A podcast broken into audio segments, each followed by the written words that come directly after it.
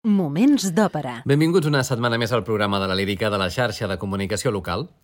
Aquesta setmana tanquem la trilogia Mozart de Ponte, que les darreres setmanes ha protagonitzat el programa en relació a les representacions d'aquests tres títols que a partir del proper 7 d'abril podrem veure al Gran Teatre del Liceu. Per tant, després de les noces de Figaro i Don Giovanni, arriba Così fan tutte. Moments d'òpera amb Albert Galzeran. Così fan tutte és una òpera còmica dividida en dos actes amb música de Wolfgang Amadeus Mozart i llibret en italià de Lorenzo da Ponte, estrenada al Bruck Theater de Viena el 26 de gener de 1790 i que Catalunya va veure's per primer cop al Teatre de la Santa Creu de Barcelona el 4 de novembre de 1798. Ara, com dèiem, pot veure juntament a Lenozzi di Figaro i Don Giovanni al Gran Teatre del Liceu, com comentàvem, a partir del 7 d'abril, amb una concepció escènica que uneix aquests tres títols que a priori, originàriament, no estaven concebuts precisament com una trilogia unificada, però la producció d'Ivan Alexandre, que dirigeix Mike, Mark Minkowski, uneix precisament aquestes tres obres partint d'algunes idees que es repeteixen en els tres títols i que fa interessant precisament aquesta relectura. Sí, com sigui, anem a fixar-nos ja en els personatges principals del Così fan tutte de Mozart i comencem per Fiordiligi, que és la germana de Dorabella, un paper, el de Fiordiligi, per soprano lírica, que ha de tenir en molt bon estat als extrems de la seva tessitura, així com la capacitat de saltar de greus a aguts i a l'inrevés, i un, un sentit de la musicalitat remarcadíssim, com és habitual, evidentment, en qualsevol òpera de Mozart. Dorabella és la germana de Fiordiligi, una noia coqueta i sensual, paper aquest per mezzo-soprano de coloratura també de gran elegància eh, i gran estil mozartià.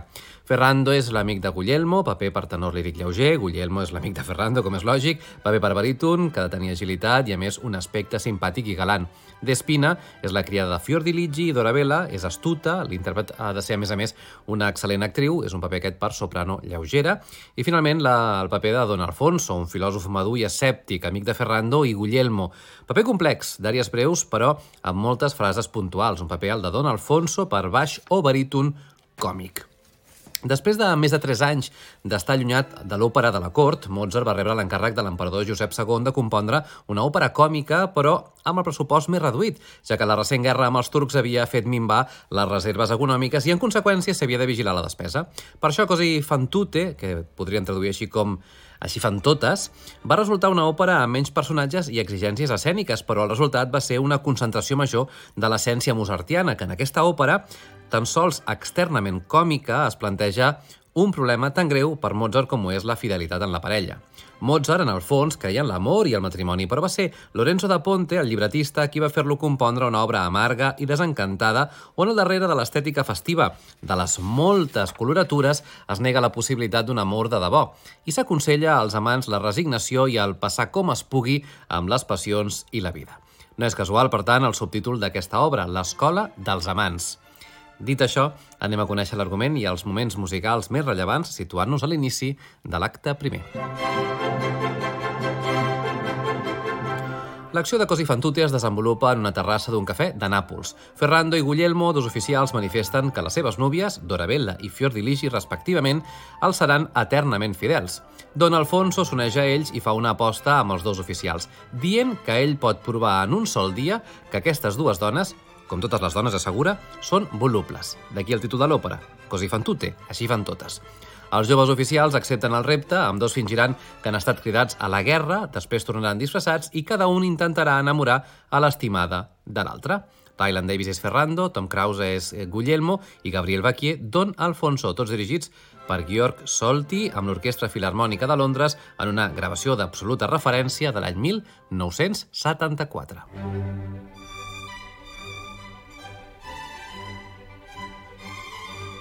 La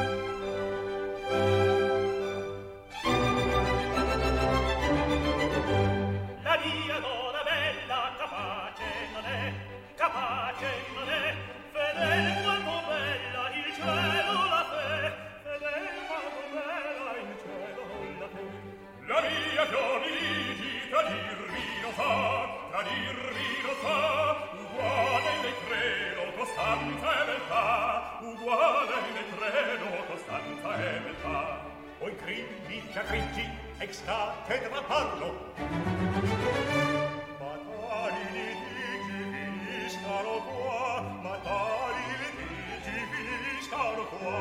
Non devo che avete pentire secondo provate dovete se avete onestà dai nome lasciamo lo nome vogliamo o fuori la spada o fuori la spada.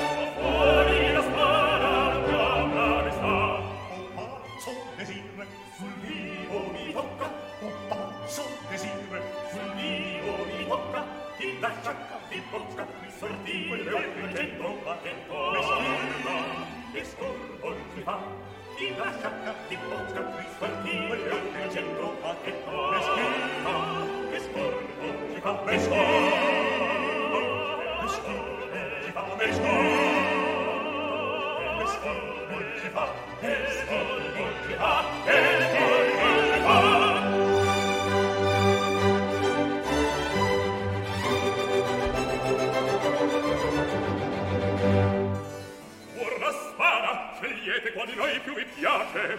io son uomo di pace e duelli non fosse non avenza battervi o dir subito perché d'infedeltà le nostre amanti sospettate capaci. Cara semplicità quanto mi piace. Cessate di scherzar giuro al cielo. Ed io giuro alla terra non scherzo amici miei lo saper vorrei che razza d'animali son queste vostre belle? Sian come tutti noi carne, ossa e pelle. Se mangian come noi, se veston gonne al fin sede se donne son son donne.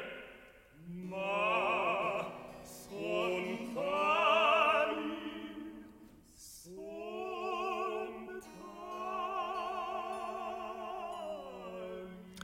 Hem de situar-nos ara al jardí de la casa de les dues germanes. Les dues dones estan lluant els seus enamorats, ignorant totalment la trama que Don Alfonso està teixint a les seves esquenes. Són Fior di Ligi, la soprano Pilar Lorengar, i Dorabella, la mezzosoprano Teresa Berganza.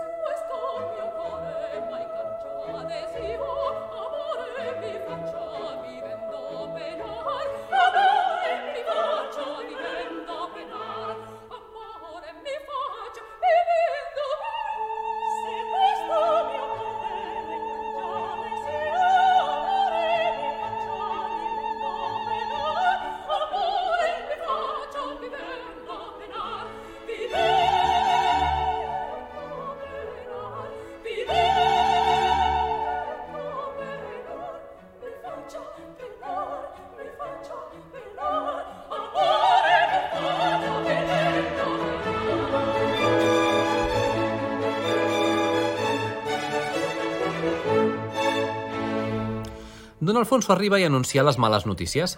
Els oficials han estat cridats a anar a la guerra. Ferrando i Guglielmo aleshores arriben amb el cor aparentment trencat i s'acomiaden d'elles. És quan els quatre enamorats, i també Don Alfonso, interpreten un patètic quintet en el que intervenen Ferrando, Guglielmo, Dorabella, Fiordiligi i Don Alfonso. Així doncs, Ryland Davis, Tom Cruise, eh, Teresa Berganza, Pilar Lorengar i Gabriel Baquier, tots dirigits per Georg Solti en aquesta gravació mítica del segell Decca.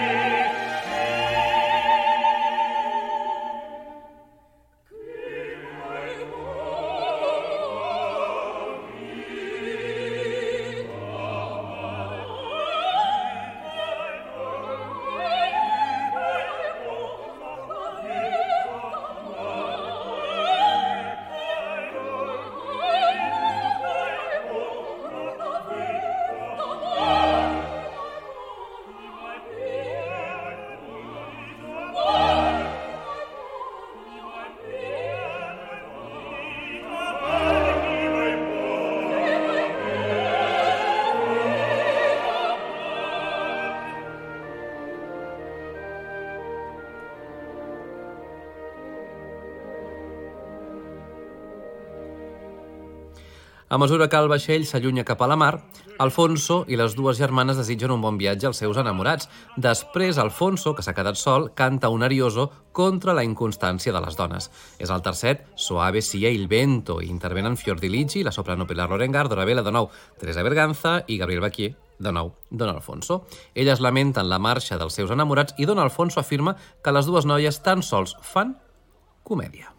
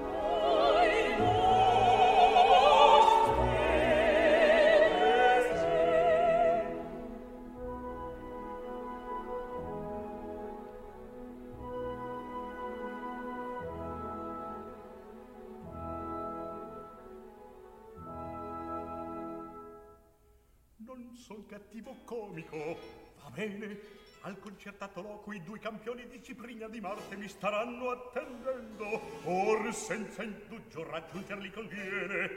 Quante smorfie, quante buffonerie, tanto meglio per me, cadran più facilmente. Questa razza di gente la più presta a cangiarsi d'umore. Oh, poverini, Per femmina giocar cento zecchini. Nel mare solda E nell'arena sei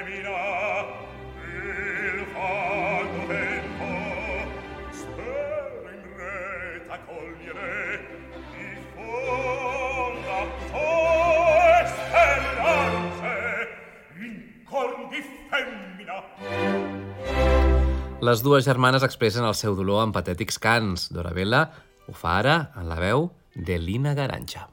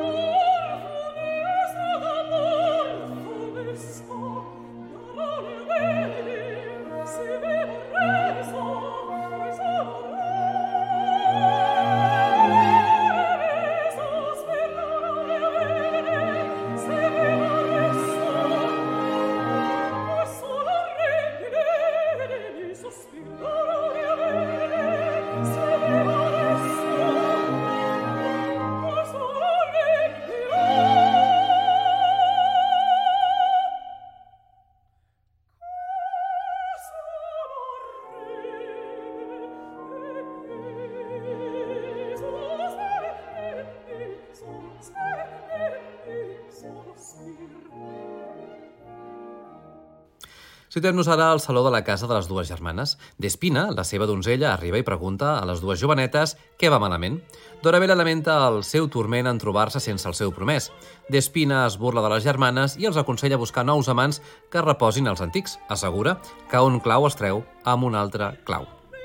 Gran metàfora. Despina és Gené Barbier.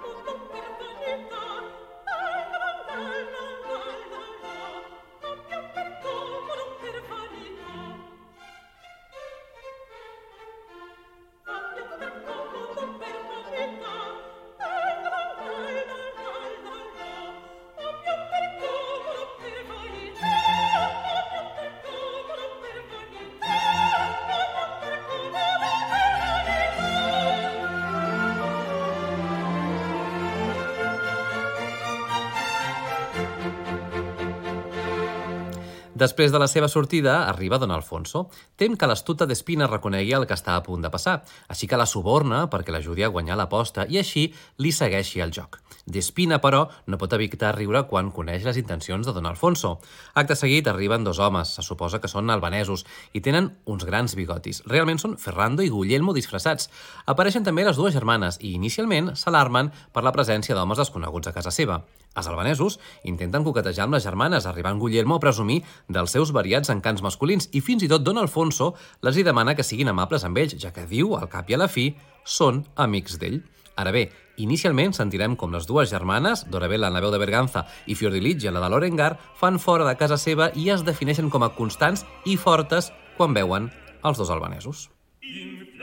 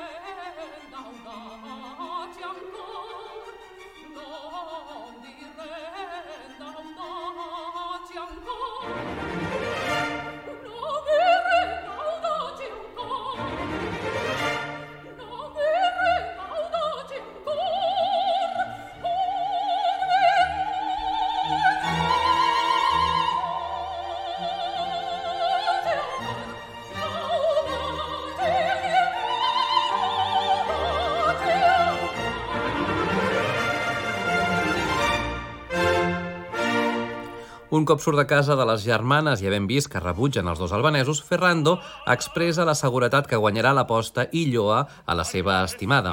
És quan canta la, presos, la preciosa Una aura amorosa.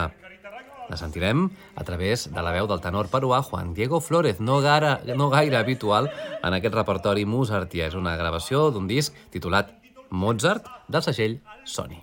Un'aura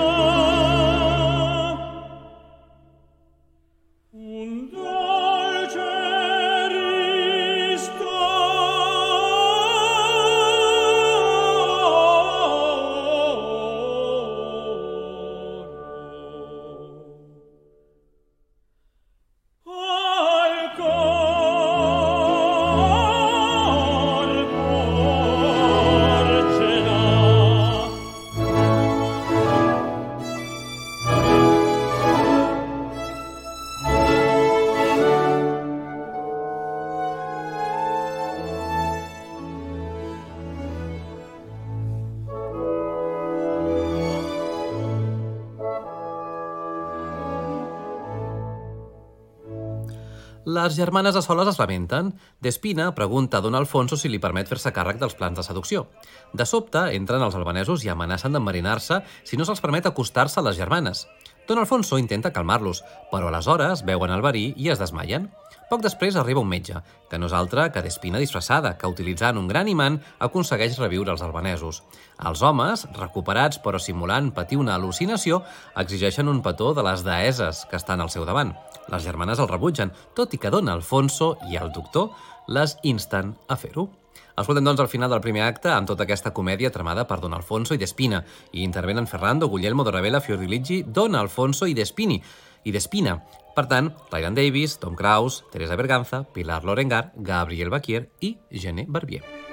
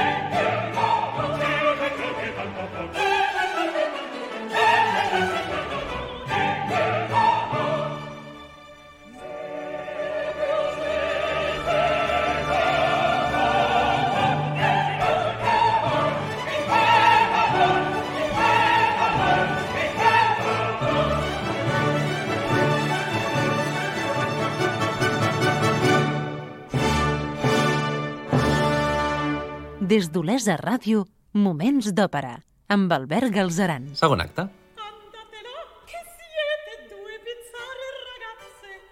A l'inici del segon acte del Così fan tutte de Mozart, Despina demana a les dues germanes que accedeixin als desitjos dels albanesos i marxa. A soles, Dorabella confessa a Fiordiligi que se sent temptada. No obstant, la seva germana es manté ferma. Dorabella, és a dir, la mezzosoprano Teresa Berganza, confessa a la seva germana Fiordiligi, la soprano Pilar Lorengar, que prenderò qual brunetino, em quedaré amb aquell morenet, confirmant que les dones són, tal i com diuen les tesis de Don Alfonso, inconstants.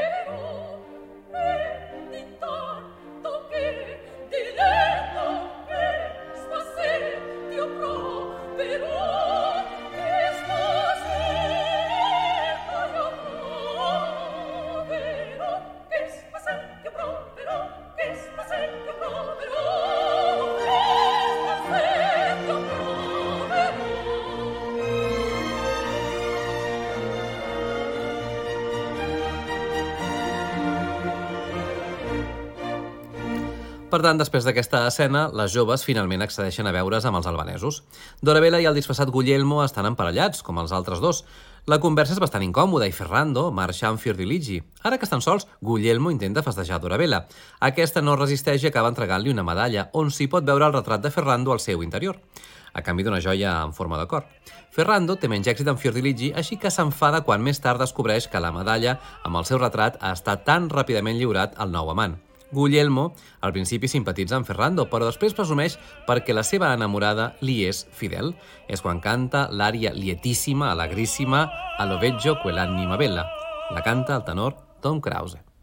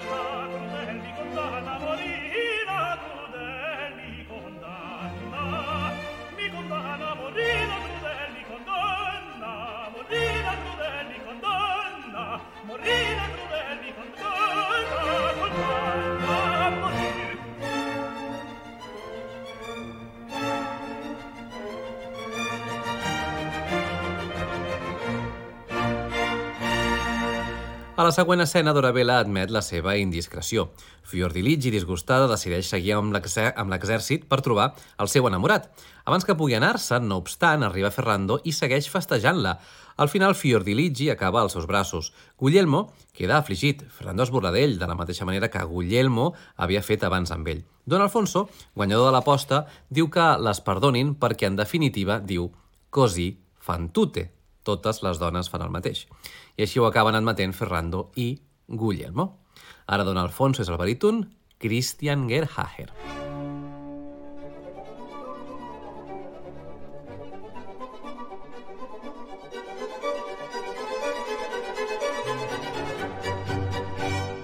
Donne mille fate a tanti, a tanti, a tanti, a tanti, a tanti. e se il verdinetto dir se si lagnano gli amanti li comincio a compatir li comincio a compatir io vo bene al sesso vostro lo sapete ognuno lo sa ogni giorno ve lo mostro ve lo mostro ve lo mostro vi do segno d'amistà ve lo mostro. Te lo mostro, vi lo segno d'amistà, vi lo segno d'amistà. Ma quel farla tanti a tanti a tanti a tanti, ma vilisce in verità, ma vilisce in verità. Mille volte brando presi, per salvare il vostro onor, mille volte, mille volte, volte vi ripesi con la bocca e più col cor. Ma quel farla tanti a tanti a tanti a tanti è un vizietto seccator è un vizietto seccator siete vaghe, siete amabili più tesori che vi diè e le grazie vi girer con alla testa fino ai pie alla testa fino ai pie. Ma ma ma la faccia tanti tanti tanti tanti. Che credibile non è che credibile non è io vo bene al sesso vostro vero vostro mille volte prando presi. Chi difesi gran tesori che mi die fino ai pie. Ma ma, ma la fate accanti, accanti, accanti, accanti, accanti, la fate accanti, accanti, accanti, accanti. E se gridano gli amanti hanno offerto un gran perché, un gran perché. Alla fate accanti, accanti, e se gridano gli amanti hanno offerto un gran perché, un gran perché. Perché, perché, perché han certo un gran perché. Perché, perché, perché han certo un gran perché. Un gran perché, un gran perché, hanno certo un gran perché.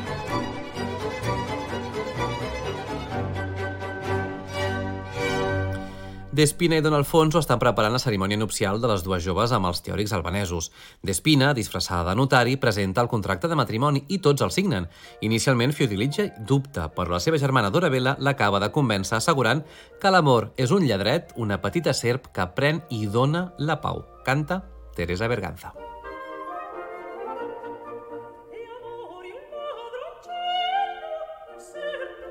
De sobte, se sent música militar a la llunyania, anunciant la tornada dels dos oficials. Don Alfonso confirma els temors de les joves. Ferrando i Guglielmo, finalment, tornen. Els albanesos corren a amagar-se, en realitat per clar, tenir temps per poder-se canviar de disfressa. Tornen, doncs, al seu uniforme d'oficial i manifesten el seu amor. Don Alfonso els ensenya el contracte de matrimoni i quan el llegeixen, s'enutgen. Aleshores marxen i tornen poc després amb part de les disfresses. Així doncs, es descobreix que el notari era en realitat d'Espina i les germanes s'adonen que han estat enganyades.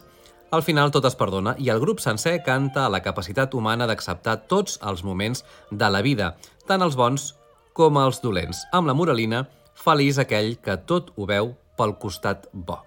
I així és com el Così fan tutte de Mozart i de Ponte, una creació de l'any 1790, que a partir del proper 7 d'abril podrem veure al Gran Teatre del Liceu, acaba. La podrem veure al costat de la trilogia, eh, al costat dels títols, vaja, que tanquen aquesta trilogia, com són Le nozze di Figaro, com el primer títol, Don Giovanni, segon títol, i finalment Così fan tutte. Tots tres títols, ja ho sabeu, els podeu recuperar en aquest web, a laxarxa.cat barra òpera. I us recordem que també podem saludar-nos a arroba Moments d'Òpera a Facebook i Twitter. Gràcies per l'atenció i fins la propera. Moments d'òpera.